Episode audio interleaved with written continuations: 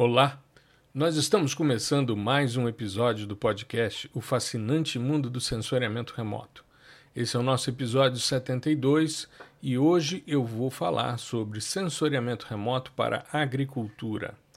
Na semana passada eu fui convidado pelo grupo Gen Melhor da Universidade Federal de Viçosa para fazer uma palestra sobre essa temática.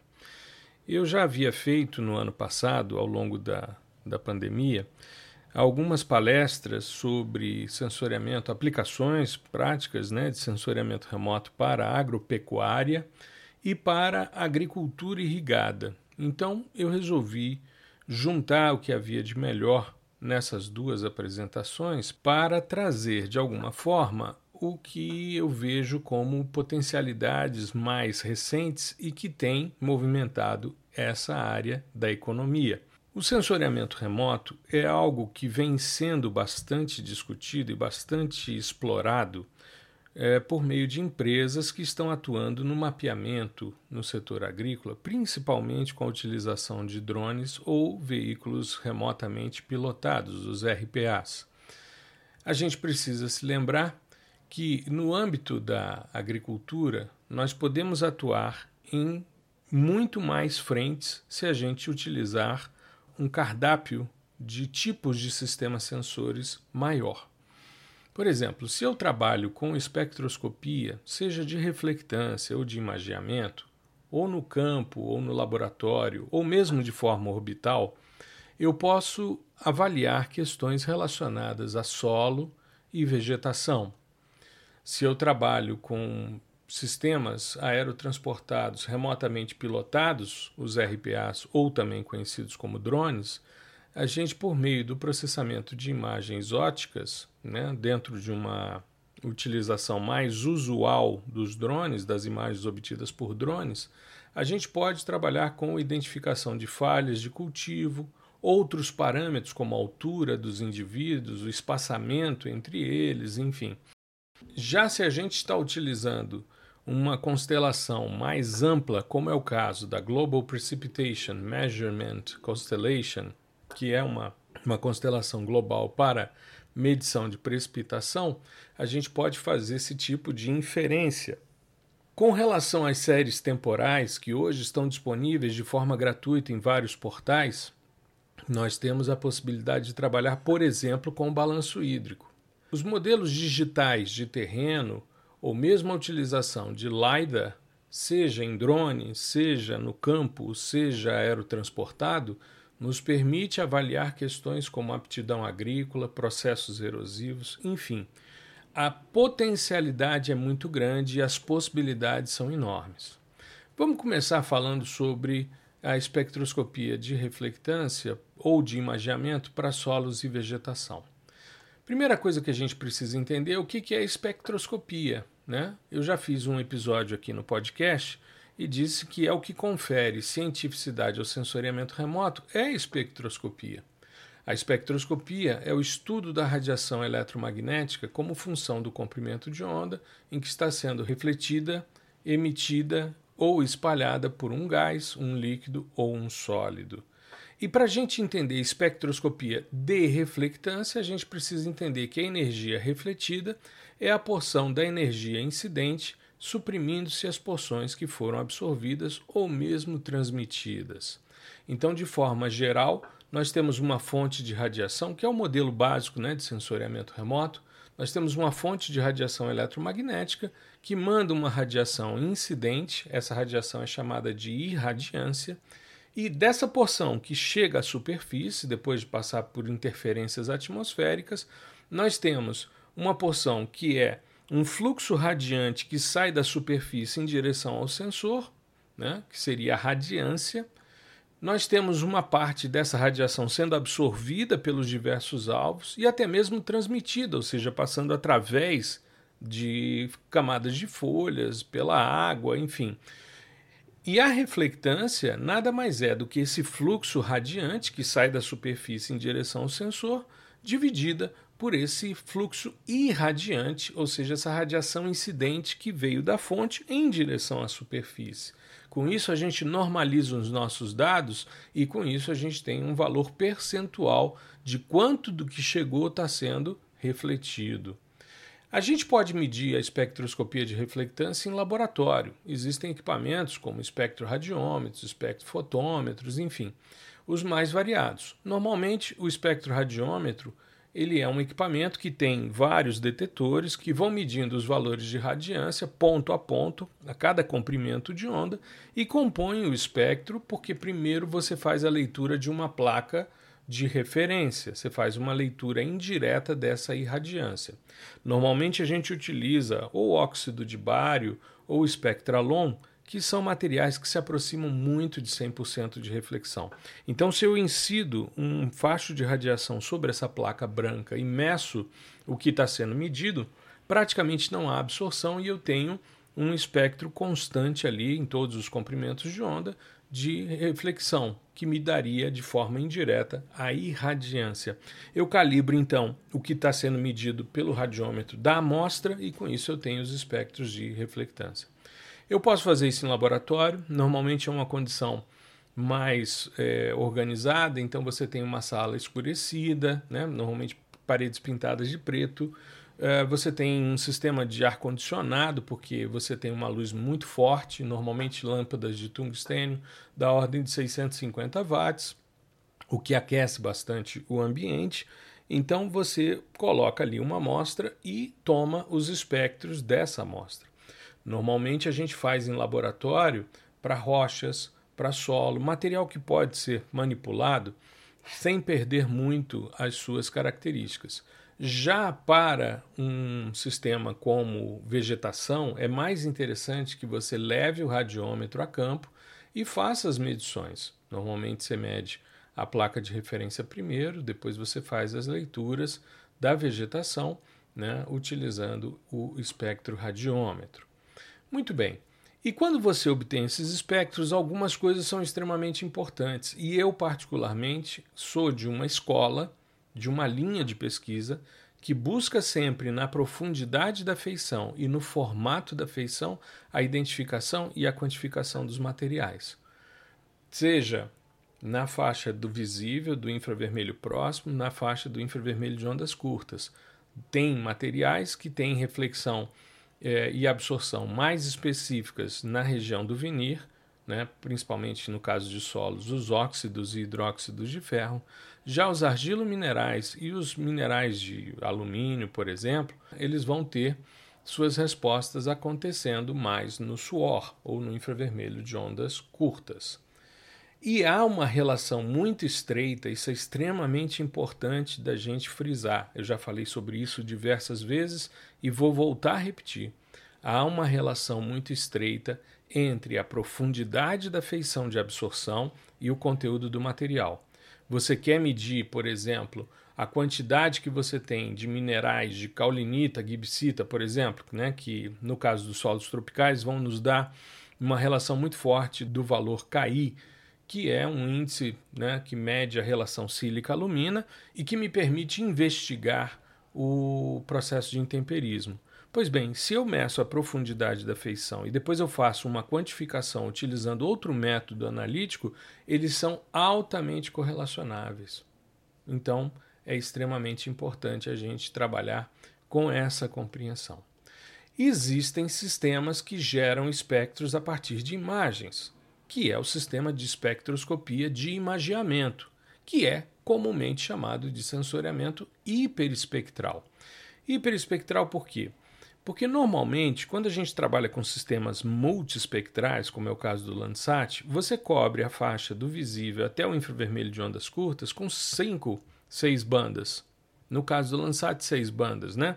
Você tem a banda 1, 2 e 3 no visível, a banda 4 no NIR, a banda 5, que é chamada de Suor 1, e a banda 7, Suor 2. Aí depois tem uma banda lá no termal, que é a banda 6.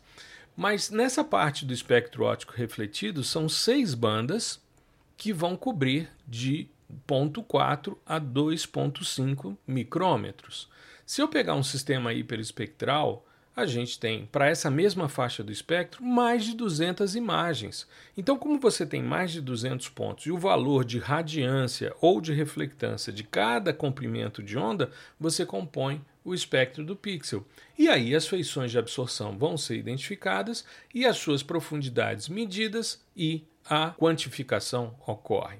Um dos exemplos mais comuns e mais discutidos no Brasil, por causa da missão SCARBI, que ocorreu em 95, é o sistema EVRIS. EVRIS é um acrônimo para Airborne Visible Infrared Imaging Spectrometer, que é um espectrômetro de imageamento no visível e no infravermelho aerotransportado. É, eu fiz né, uma das primeiras teses, a primeira tese em solos do Brasil, usando esses dados Everest e publiquei né, pela Universidade Católica, isso em 2006, um livro chamado Sensoriamento Remoto Hiperespectral, o novo paradigma nos estudos de solos tropicais, e depois eu fiz toda uma revisão né, e uma atualização numa segunda edição que saiu em 2019, chamada Sensoriamento Remoto Hiperespectral, pela editora Interciência. Nos dois, eu utilizei nas capas a noção do cubo espectral. O cubo espectral é o que melhor define um sensoriamento hiperespectral, porque você tem as dimensões x e y da sua imagem e na variável z você tem as 200, no caso do Everest, 224 imagens, compondo assim esse cubo de hiperfrequências. E com isso a gente ter condição de avaliar cada uma dessas frequências ao longo do processo e com isso chegar à quantificação né, de relações mineralógicas. Eu mostrei, por exemplo, em alguns simpósios brasileiros, em alguns artigos publicados no Brasil e no exterior, assim como nos workshops do JPL da NASA, eu mostrei como a gente consegue, usando esses dados, avaliar o grau de intemperismo desses solos. Áreas que são supostamente homogêneas e que aparentemente não apresentavam grandes variações mineralógicas ao serem processadas com os índices espectrais desenvolvidos, a gente conseguia visualizar as variações existentes e fazer quantificações muito finas. Por exemplo, em São João da Aliança, nós tínhamos 100 hectares de um latossolo vermelho é, praticamente caulinítico o tempo todo. E a gente conseguiu encontrar ali três grandes domínios, um mais caulinítico, outro mais gibsítico e um intermediário, o que direcionou a amostragem. Ao invés da gente pegar e sair fazendo pontos regulares ou uma quantidade de amostras para chegar a um valor médio, você direciona o seu transecto em termos de análise. E você consegue, por exemplo, no caso de Niquelândia, que foi uma outra área que eu trabalhei, você vê as áreas deposicionais, as áreas mais erodidas que vão expor na paisagem essas variações. Então você começa a verificar, por exemplo, uh, por meio dessas relações mineralógicas, se a área é mais intemperizada ou menos intemperizada. Isso tem um contexto de paisagem diferente. Normalmente as áreas menos é, intemperizadas são áreas que receberam né, algum material, então elas têm um formato mais côncavo. Já as áreas mais convexas expõem perfis mais alterados. E com isso também a gente começa a ver pelos óxidos de ferro, quando a gente vai para um outro lado, que é a parte dos óxidos e hidróxidos de ferro, a gente começa a inferir os lugares em que a gente tem mais presença de água mais próxima à superfície, o que te dá, por uma oscilação sazonal, a oxirredução desse ferro, então tende a ter um ambiente com mais hidróxidos, enquanto quando você vai para uma área mais afastada dessas drenagens, que o lençol é mais profundo, predominam os óxidos. E isso a gente consegue ver na paisagem com muita tranquilidade. Normalmente as áreas dos hidróxidos têm linhas de drenagem muito próximas. As áreas dos óxidos estão afastadas dessas drenagens. E essa conformação côncava ou convexa vai me indicar se eu tenho maior predomínio de áreas menos alteradas ou mais alteradas pelo intemperismo químico. Muito bem. Se a gente fizer uma relação dessa mineralogia com o teor de argila, a gente chega ao que os franceses chamam de mapeamento de cobertura pedológica. Se a gente junta textura né, estrutura ali e a mineralogia, a gente tem uma noção muito boa do que é essa cobertura pedológica. E por que cobertura pedológica? Porque a radiação eletromagnética ela interage com a superfície numa profundidade da ordem de 5 micrômetros apenas. Então, se você tiver um perfil homogêneo, como é o caso dos latossolos, tudo bem. Mas se você tiver uma variação textural, se você tiver uma migração de matéria orgânica, uh, variação né, de caráter pedohídrico, tudo isso vai mudar em profundidade o seu perfil. Então, é interessante que você tenha uma noção de que você está mapeando o que está por cima. Você pode inferir o que está embaixo, dependendo do tipo de solo, sim. Com relação à vegetação, a gente na agricultura utiliza muito sistemas sensores para avaliar é, vigor de vegetação, degradação, né? E eu apresentei um trabalho que orientei de mestrado do perito Bruno Borges, do Ministério Público. Ele fez um trabalho de mestrado comigo na UNB, é, visando desenvolver uma metodologia para avaliação de grau de degradação de pastagem. Nós utilizamos uma, uma fazenda e como área de estudo e o Bruno fazia sempre a verificação dos processamentos de imagem a partir de pontos coletados no campo com fotografia digital. Câmera digital portátil, né? Você poderia fazer com seu celular. Ele tirava uma foto, subia num banquinho, tirava uma foto na altura do peito e depois ele processava para ver qual era o percentual da foto que tinha folha verde, palhada, solo exposto e sombra, por meio de máxima verossimilhança. E com isso ele foi testando diversos índices espectrais. Um dos que ele testou foi o Spectral Feature Depth Vegetation Index, ou SFDVI, que é um índice espectral que eu desenvolvi nos anos de 2014, 2015, para medir a profundidade de feição espectral da fotossíntese usando o pico do verde e o pico do NIR, a média entre eles, e a absorção existente no vermelho e na borda do vermelho ou red edge. Utilizar o que tem de bom nos sistemas sensores mais amplos e, com isso, fazer uma medição. Deu uma resposta muito interessante. A fazenda tinha uma grande quantidade de campos de murundus, ou seja, uma surgência de água de lençol freático muito grande, e deu para verificar as áreas que tinham pastagens mais preservadas, mais degradadas, enfim, deu para se fazer um trabalho bastante interessante. Uma coisa que vem se popularizando bastante e que tem sido disponibilizado uh, agora de forma mais ampla para a comunidade são os dados de LiDAR. LiDAR é a utilização de laser para você, a partir de uma nuvem de pontos, compor modelos digitais de elevação, modelos numéricos de terreno, enfim. Né? Normalmente, modelo numérico de terreno, você está medindo a variação altimétrica eh, da superfície, né? sem eh, os alvos que estão acima dessa superfície. Quando você mede, por exemplo, o topo do dossel, você está medindo já um modelo digital de elevação. Então, essa diferença entre modelo numérico de terreno e modelo numérico de elevação ou digital de elevação te permite ver a altura dos indivíduos, te permite fazer uma inferência da dimensão desses indivíduos, cubagem, cálculo de biomassa, enfim, tem uma série de potencialidades muito grandes. Hoje em dia já existem sistemas orbitais laser é o caso do sistema JEDI. Ele vem sendo discutido já há algum tempo, são transectos em áreas de floresta e que tem é, mostrado uma potencialidade muito grande. Mas é claro que com o advento dos drones há uma tendência de miniaturização desses sistemas sensores e com isso termos LiDAR também para ser colocado num gimbal de um drone e adquirir informações da área que você está estudando. É possível? É, só que os sistemas ainda são muito caros, essas câmeras ainda são muito caras.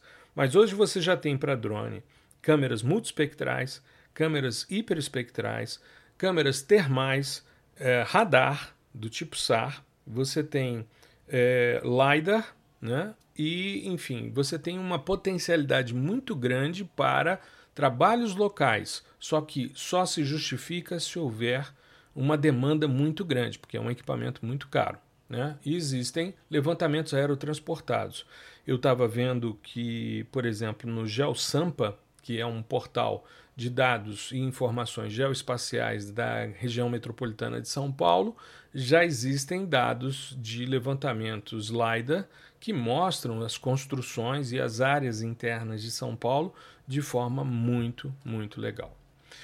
Uma outra potencialidade que a gente tem visto, e aí eu dou o crédito total a um trabalho de um amigo, Jeff Rodolfo, que é um grande entusiasta da utilização de drones e é o gestor do grupo QGIS no Brasil, né? E ele vem fazendo diversos trabalhos e na página dele no Facebook você encontra muita coisa interessante e como é muito meu amigo, eu pedi a ele alguns dados para a gente fazer identificação de falhas de cultivo e outros parâmetros usando dados é, do tipo RPA, né?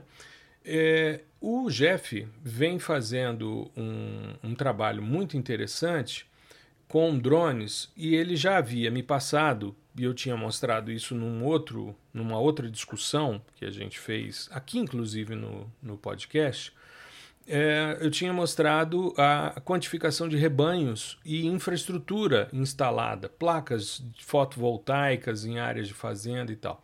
Mas como a gente está trabalhando aqui com agricultura, eu resolvi substituir essas informações que eu já tinha apresentado previamente por outros alvos, no caso, cultivos.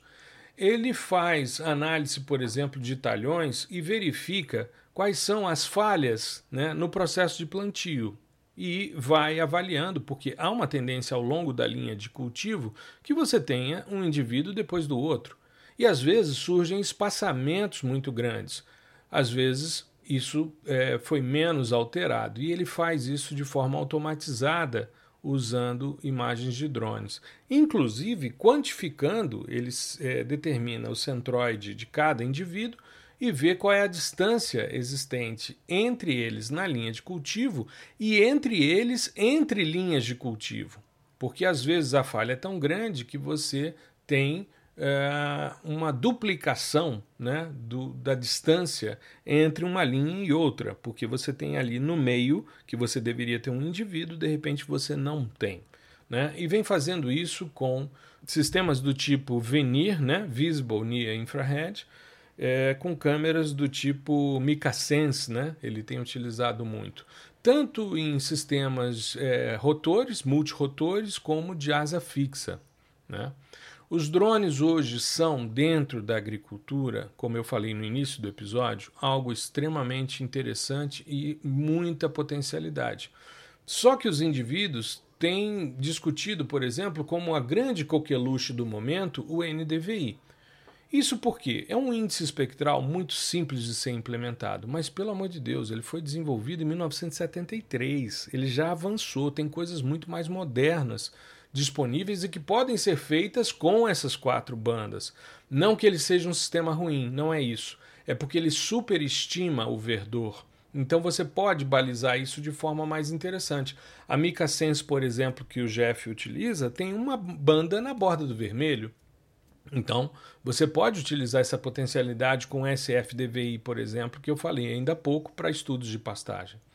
E o Jeff me mandou também uma imagem de coqueiros plantados ao longo de linhas, no qual ele faz a verificação a partir da estereoscopia que os drones permitem, ele constrói um modelo numérico de terreno e um modelo numérico de elevação. A diferença entre os dois ele tem a altura dos indivíduos. Então, nesse caso aqui desse talhão, você tem a altura aqui variando de 1,12m a 1,50m, 1,60m dos indivíduos. Então é possível fazer esse tipo de verificação? É.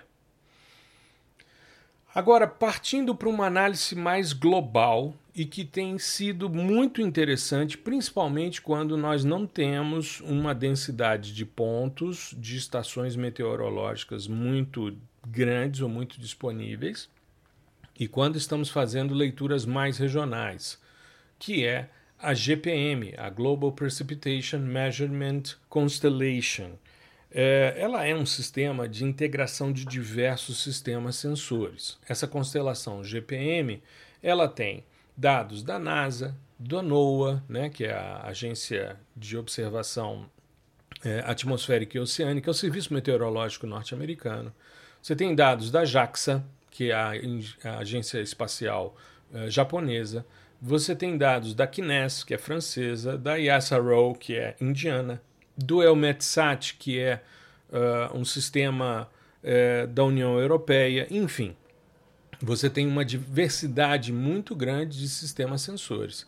E esses sistemas sensores vão orbitando o planeta em diversas órbitas distintas e vão determinando as taxas de precipitação líquida e a taxa de precipitação congelada ou de neve. Então é extremamente interessante. Você tem a leitura uh, disponível no site é, do Emerge, né, que é esse, esse conjunto de satélites da constelação GPM, e você consegue verificar a cada meia hora uma informação específica. existem inclusive animações que lhe permitem é, períodos aí de 5, 6 dias para você ver essa tendência, porém em escala global. Você pode fazer a leitura uh, também por meio de dados em formato HDF5, né, que é um formato uh, específico que a NASA desenvolveu para sistemas de múltiplas resoluções, e aqui, como são vários sistemas satélites com vários sistemas sensores, né, com várias resoluções espaciais diferenciadas, é interessante que você tenha uma estrutura como essa.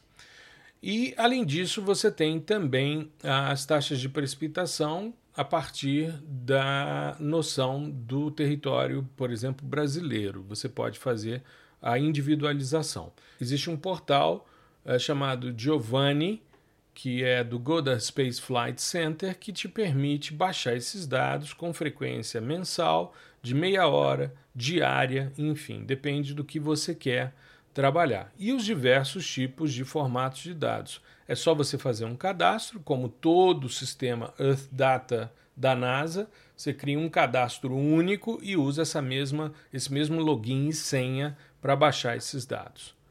Com relação aos dados hipertemporais, nós temos é, dois grandes portais que eu queria chamar a atenção. O primeiro deles é o Series do LAF do INPE.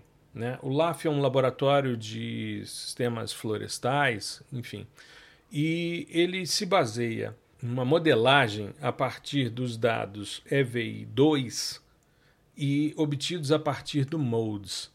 O MODES para 250 metros. Se você não conhece o MODES, eu te aconselho a ouvir um dos episódios mais próximos, mais recentes, em que eu falo desses produtos pré-processados, prontos para serem utilizados uh, e aí você vai ter uma noção dessa possibilidade dos dados modes.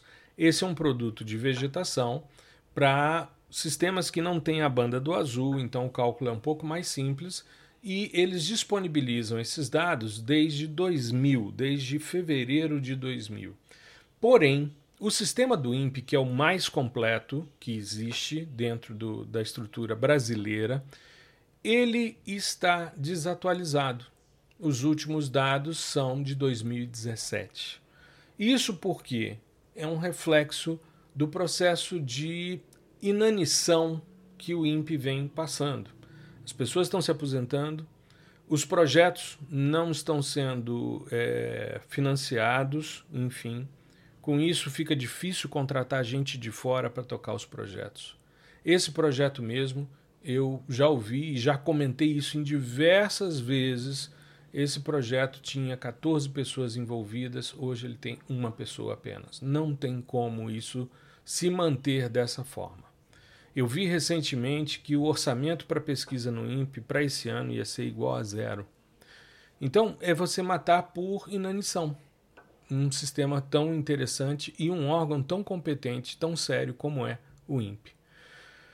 Mas, analisando então essa série histórica, nós temos aí né, quase 20 anos de dados disponíveis. Nós teríamos mais de 20 anos se o sistema não tivesse tão atrasado. Mas ele te dá a informação de vegetação com e sem filtro, esse EVI2, né, os valores, e é interessante porque ele dá uma, uma minimizada naquela saturação que eu falei do NDVI, é bem interessante. Associado a isso, você tem a precipitação por mês, medida pelo TRMM, que é um sistema NASA-JAXA, que compõe aquela constelação é, que eu falei ainda há pouco, de medição de precipitação global. E tem também, a partir dos dados de temperatura de superfície, como o MODES está em duas plataformas, a Terra e a Aqua, você tem os dados Terra de manhã, Terra à noite, Aqua de tarde e Aqua de madrugada. Então, em quatro momentos do seu dia, a cada oito dias, você tem uma nova informação de temperatura de superfície. Isso te permite, com precipitação e temperatura, entender o balanço hídrico, ou seja, calcular quando você tem excedente, deficiência, retirada de água no solo e reposição de água no solo. E aí você consegue verificar essas questões e, com isso, avaliar o porquê da resposta da vegetação.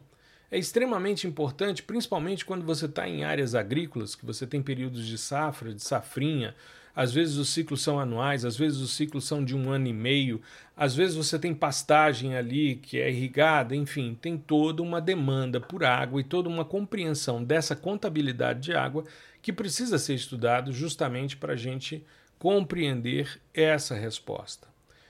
Para a gente finalizar o nosso episódio, eu queria chamar a atenção de duas possibilidades também da gente utilizar dados de sensoriamento remoto na agricultura. A primeira delas, de acordo com os modelos é, tridimensionais que a gente tem, seja ele numérico de terreno, seja ele digital de elevação, enfim, nós temos desde plataformas que é, estiveram no espaço, como é o caso do SRTM, que foi uma missão de varredura do planeta, né, para fazer uma, uma análise topográfica a partir de dados interferométricos e é, que te dão resolução da ordem de 30 metros aproximadamente. E você tem também os dados RPAs né, do, dos sistemas drone e dos sistemas LiDAR.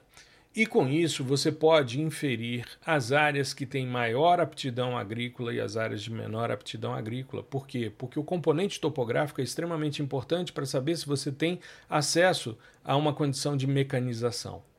É importante verificar essas questões e isso pode ser feito para uma área que não esteja mapeada ou que não tenha aptidão previamente estabelecida. Você roda um, um, sistema a partir de dados de uma linha de voo adquirida pelo drone e você compõe então e vai avaliar essa possibilidade de aptidão agrícola. Já os dados laser, né, que são mais é, detalhados ainda, eles podem te mostrar por meio de sequências. É, temporais, né? Você tem um levantamento hoje, o ano que vem você faz um outro levantamento.